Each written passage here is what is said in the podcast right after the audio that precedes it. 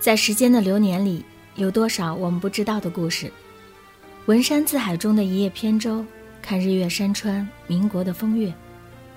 江山社稷都没了，却留下了文化火种。同文同种，一脉相承。民国那些事儿，我说你听。Hello，大家好，我是陈诺。今天我与大家分享的民国故事，来自作者特立独行的朱先生。胡适与韦莲思。还君明珠双泪垂，恨不相逢未嫁时。韦莲斯是谁？想必说起这个名字，许多人的脑海里会出现个问号，看上去还像个外国的女人，对不对？还真是。她是胡适的红颜知己，两人之间也有着非常亲密的关系。韦莲斯对胡适的爱，并不比任何一个人差。还是那句话，我只写故事。不批判，不评价是非。胡适一生中女性缘非常好，这个我们在过往的文中也提到过。在所有的亲密女性中，我思考了再三，选了三位：一位是相爱却无法相守的曹成英，另一位就是红颜知己韦莲思，最后压轴的就是原配夫人江冬秀。主要思量的是，这三位女性在胡适的生命中都付出了很多，其中曹成英与韦莲司更是为了守护这份不老的情谊，选择了孤独终老，令人不禁感慨。而江冬秀陪伴他长相厮守，相夫教子，自然是稳坐头把交椅。这些都是有趣的事情，我愿意在泛黄的史料中慢慢剖析这些已成过往云烟的故事。所以，按照篇幅，我们就来讲讲胡适与韦莲司之间的故事吧。胡适大家都很熟悉了，我们来聊聊韦莲司这位女子的一些事情。首先，韦莲司的家境很好，父亲是知识分子大学教授，他的哥哥也是学者，他在美术和雕塑上有着浓厚的兴趣和修养，算得上是一位相当知性的女子。一九一零年，胡适通过了第二批庚子赔款留美官费生的考试。同年九月，来到美国纽约州起色家镇，成为康奈尔大学的一名留学生，攻读农科。起立家这个地名，大家应该很熟悉了。我在前面好几篇文中提到过，吴文藻与冰心，梁思成与林徽因，都在这个地方留下过足迹。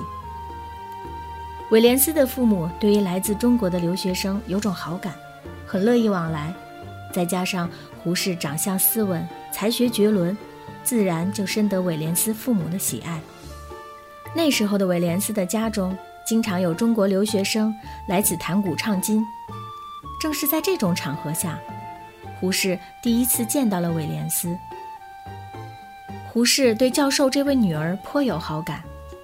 虽然从年纪上说，威廉斯要比胡适大上六岁，但这丝毫不影响两人的沟通交流。威廉斯对胡适也是颇有好感，此后的两人一直保持往来，比如一同去教堂观摩西方婚礼，然后又去游湖，最后还在威廉斯的家中吃晚餐。威廉斯还邀请他去看画展，两人漫步在银色的月光下。彼此谈论着书画艺术，开始有了推心置腹的前奏。他们在书信中谈论的内容更为广泛，从文学到艺术，从时政到格局。胡适被眼前这位女子所惊艳，认为她才情十分了得，不禁在日记中留下的满是夸赞之词：极能思想，读书甚多。高洁几近狂狷，虽生富家而不是服饰。余所见女子多矣，其真具思想、实力、魄力、热诚于一身者，唯一人耳。我所需要的是一个舵手来引领我。然而到目前为止，除了你以外，从来就没有一个人能够给我这个我真正需要的东西。很快。相互来电的两人，书信更是频繁。从一九一四年相识到一九一七年胡适回国的这时间里，是两人感情升华的时间段。胡适把这些日子美好的记忆都写进了日记，在后来出版的时候，还特意送了韦廉斯一套，其中不乏重点标注关于韦廉斯的部分，前后多达四十四处，可见那段时间韦廉斯在胡适生活中是多么的重要。两人彼此碰撞出的学术火花中夹带着情愫，正在一点点的摩擦。直到有一次，胡适在韦廉斯的住处，两人有那么一次的共处一室，相谈甚欢。别多想，并没有发生什么。胡适关键时刻就掉了链子，这倒没什么，倒是韦廉斯的母亲听闻后很是愤怒，认为男女这样是很危险的，责骂了韦廉斯一通，还说以后如果他与胡适见面，必须要有第三人在场。甚至不允许他们这样往来。韦廉斯的母亲在关于情感上的态度，一直是属于那种保守的。一是担心韦廉斯真的愣头愣脑的被这位黄皮肤的人占了便宜；二是对于这种所谓的跨国、超越种族的爱恋通婚是不看好的、排斥的。这也能理解，如果哪天你带一个非洲的男朋友回家。估计你妈也得疯。两人的感情持续升温，背着阳光前行，一旦分离，便就满满的失落感。有次胡适去韦廉斯家吃饭，但那天晚上他正好回了纽约，胡适就写道：“今天我在你家吃了感恩节晚餐，我们都很尽兴，可是我觉得很难过，因为你无法和我们共度。”两人如履薄冰地呵护着发芽的种子，一方面渴望自由恋爱，一方面韦廉斯的母亲时常盯着两人，生怕行不轨之事。胡适也明显感到这种压迫，所以也写下一些抱怨和不满的话语。夫人如意令媛如奴婢，则何妨所之深闺？吾使月闺阁一步。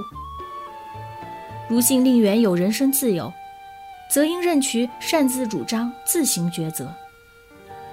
真是这样，严厉的家教。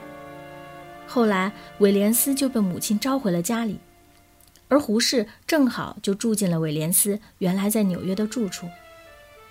看着韦廉斯留下的那些旧物，胡适心中自然满是感慨。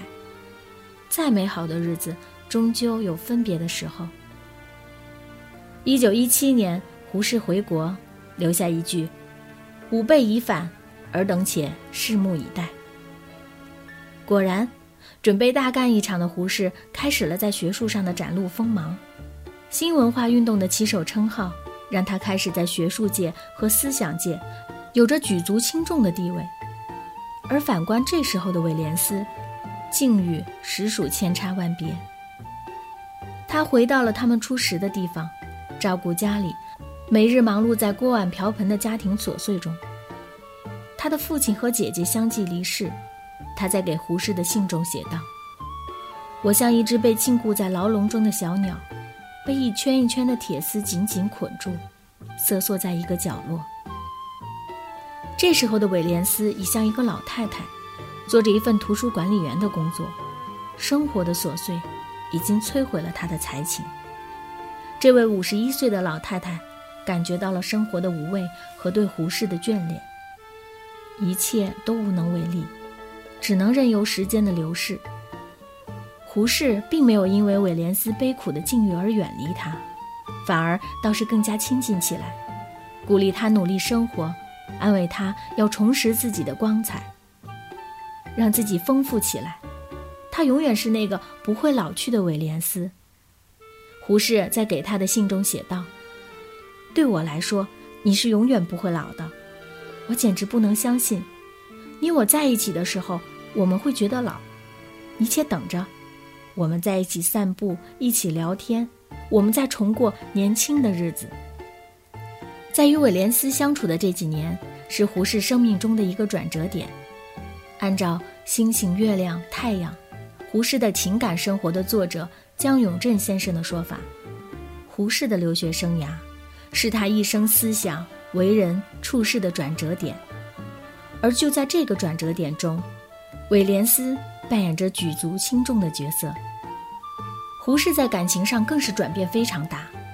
原本他认为妇女教育的目的和职责就是在家相夫教子，而在与韦廉斯接触往来之后，他的观点转化为是女子也能自由独立，一样能为国家做出贡献。在当时，韦廉斯在胡适的观念中种下这样的理念。韦廉斯的才情不仅仅是在思想上，在艺术上更甚。他的画被收录在各种藏馆，他的诗。更是充满奔放和灵性。我们彼此的影响，就像织进我们外衣上绚丽的线条一样，没有任何力量可以把它污损和拆卸。写了地址的一个空信封，也能给我一个宁静的片刻。一九一七年，胡适回国还有一个重要的原因，那就是完婚。这个大家都知道，胡适远在中国的母亲早早地替他配了一门婚事。一直希望他早点回来把事情办了。而在胡适与韦廉斯相处的这段时间里，自然有风言风语传回老家，说什么胡适在国外不会回来了，找了一个洋女人。因为胡适之前在家信中也提到过韦廉斯，还满是夸赞。宁信其有，不信其无的胡适母亲赶紧催他回来，所以胡适回来之后就和江冬秀完婚了。得知此事的韦廉斯自然心里落寞，他在后来与胡适再次重逢之后，不禁感慨：“你宣告结婚，对我来说，那是多么巨大的割舍！我们在精神上根本老早就已经结婚了，你回国而去，我就整个崩溃了。”韦廉斯对于胡适的感情，在初识的时候并没有感知出来。是等到胡适将要回国的临近之时，韦廉斯再也按耐不住自己的情感，单刀直入地表白于胡适：“我用我的生命对你说，相亲相爱，至死不渝。其实你已经拥有了最好的我。然而，这些胡适应该都没有看到，是韦廉斯自己写下留存的。人生的遗憾就是错过。”胡适错过了韦廉斯的表白，那么他们的人生又将发生怎样的变化呢？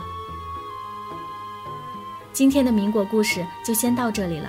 关于胡适与韦廉斯的故事，在下一期里继续为您讲述。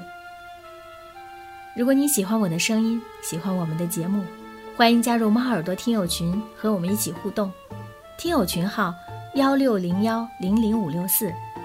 有任何建议和要求，都可以和我们联系啊！下一期的民国故事，承诺与您不见不散。